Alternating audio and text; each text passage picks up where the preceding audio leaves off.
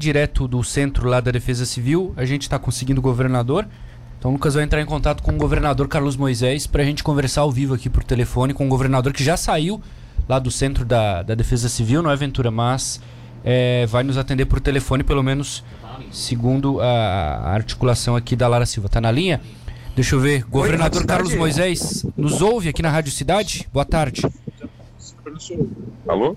Oi, governador, tá nos ouvindo? Opa, tô, tô ouvindo. Tudo bem? Então tá, tudo bem, obrigado por atender. É o tá falando? Matheus falando aqui com o Mateus. Eduardo.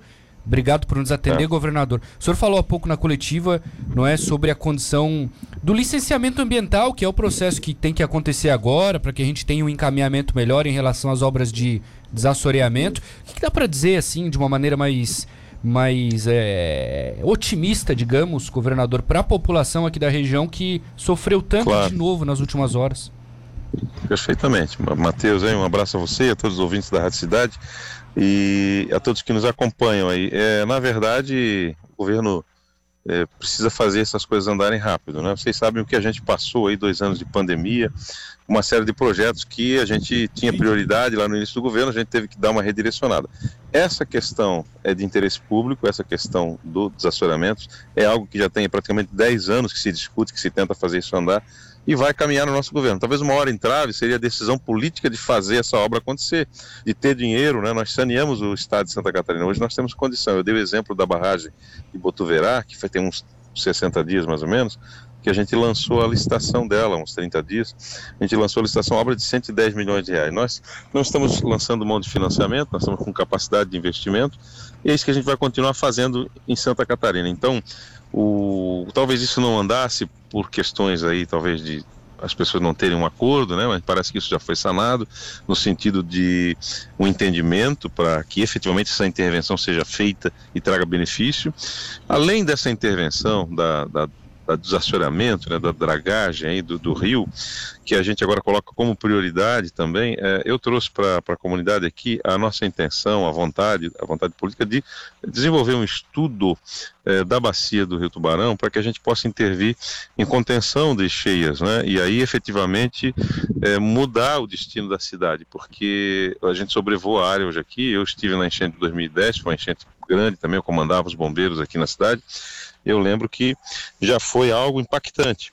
Mas essa é mais grave ainda. Então, de que forma a gente pode gerar esperança, como usando a expressão que você utilizou, né, para os tubaronenses, para todos aqui da Capivari, de todas as regiões?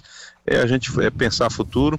São obras que há algum tempo não se imaginava, porque toda a intervenção sempre era feita com obras de financiamento, etc. Não, o, o, o, caixa do Estado nunca estava equilibrado. E hoje a, a, palavra de esperança que eu posso deixar aos catarinenses e, a, e, ao pessoal aqui da, da região, né, da região sul, é exatamente essa, de que a gente pode é, planejar efetivamente, tirar essas, esses desejos né, antigos, né, essas ideias antigas da gaveta, tirar do papel e fazê-las transformar em realidade.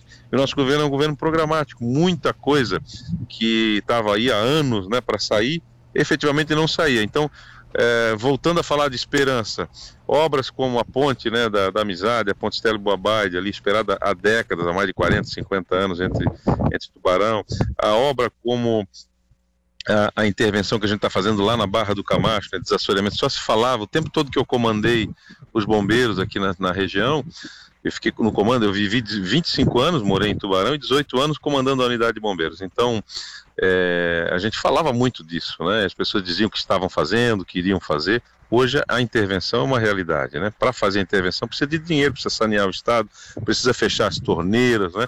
É, acabar com a corrupção, com os desvios, e é isso que a gente fez. Então, a esperança que o Tubaronense pode ter, de certeza, é de que não só essa obra será realizada, como também outras intervenções mais, eh, tão importantes quanto, né, como, é, como é a questão de contenções através de barragens.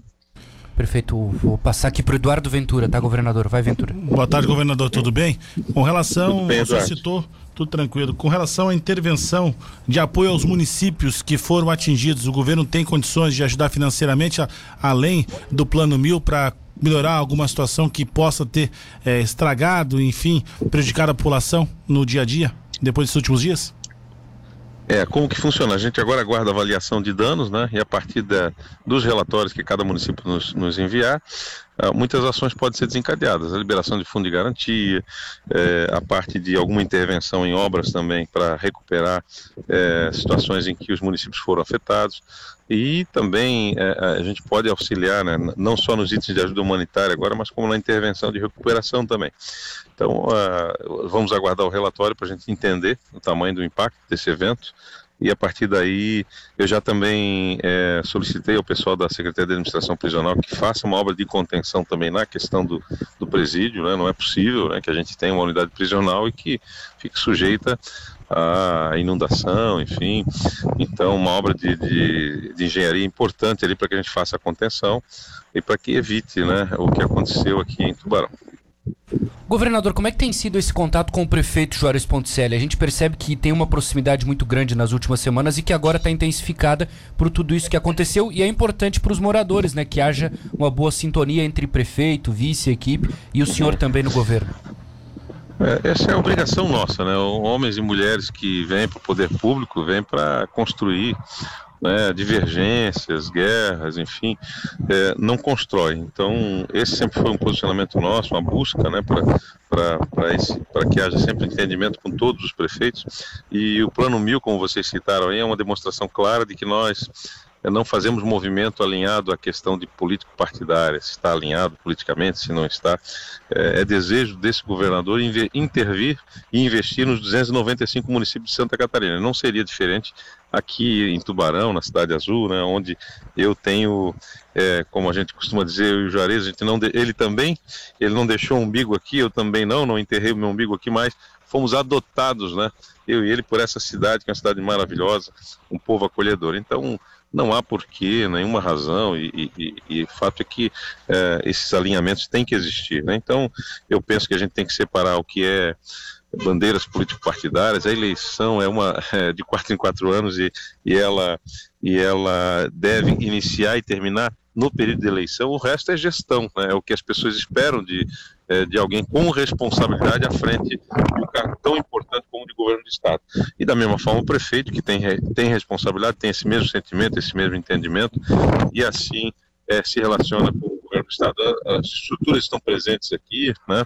nós não paramos nesse período aí, desde os alertas enviados até as ações de resposta. Estamos todos juntos para fazer o melhor pelos catarinenses. Governador. Só mais uma pergunta, sei que o senhor tem que voltar, governador. Só mais uma aqui do Isso. Ventura. Eu sei que o senhor vai se encontrar mais tarde com a dona, com a primeira dama, a dona Késia, a dona Késia. Com relação à rede laço, o que que ela, que você pode levar para ela para poder colaborar às famílias que foram atingidas pela, pela, pela inundação aqui em Tubarão? Bom, a Rede Laço, na verdade, ela trabalha uh, no estímulo do terceiro setor. É? Nós temos estruturas de governo e também hierarquizadas em vários entes, como os municípios, para atender, para fazer ações de assistência. Então, é, a Rede Laço continua, né, vai continuar incentivando é, para que o terceiro setor consiga captar recursos, fazer, desenvolver projetos importantes e ser olhado pelo, pelos governos, né, que muitas vezes não era. Um exemplo claro disso são as nossas ações juntas à paz, as AMAs, né, associações de autistas, deficientes, surdos, cegos, enfim. Nós estávamos levantando agora os investimentos que nós fizemos nessa área, chega a ordem de 550 milhões de reais, mais de meio bilhão. É, só em, em ações diretas né, com as estruturas para prédios novos, para, enfim, acessibilidade, para compra de imóveis, reformas é, e salas né, para crianças especiais, para alunos especiais, já foram mais de 320 milhões de reais. Isso na história de Santa Catarina nunca existiu. Então, é, se você perceber, é, esse, esse, o terceiro setor, e principalmente esses da educação especial, viviam de quermesse, viviam de rifas, de pedágio nas esquinas, né? E o governo realmente tem esse olhar é, é para um setor tão importante que também contribui muito com, com o interesse público, né, com ações que o Estado muitas vezes não está presente, mas que está sendo bem representado. Então a Rede Laço vai continuar junto com as ações Sim. do governo, fazendo a sua, a sua tarefa. Até lembrei de uma última e prometo que é rápido, governador. Até lembrei, o vereador Tiago Zabotti tem, tem falado muito conosco aqui em Tubarão sobre o posto do Corpo de Bombeiros aqui em Oficinas, que é uma luta sua desde quando era uhum. comandante e que talvez tenha feito falta agora nessas últimas horas, né? Mas ele vai sair. Claro, claro já nós já liberamos inclusive os valores, né, a portaria para que o município possa fazer, é, tocar as obras, né, o, o, Corpo de Bombeiros com a sua reforma ali também, é, a intervenção, licitações, enfim, já está garantido, os recursos garantidos e autorização para que o município possa fazer. Então agora a velocidade vem lá junto com as obras, né, a intervenção que o, que o prefeito fará. Eu tenho certeza que nós vamos ter essa obra em breve. Eu preciso decolar, sim, os sim, compromissos sim, seguem aí, tá? Então vou pedir licença a vocês, mas foi sempre um prazer conversar com vocês e com todos os nossos ouvintes da, da Rádio Cidade. Um grande Obrigado, abraço. Governador. Governador,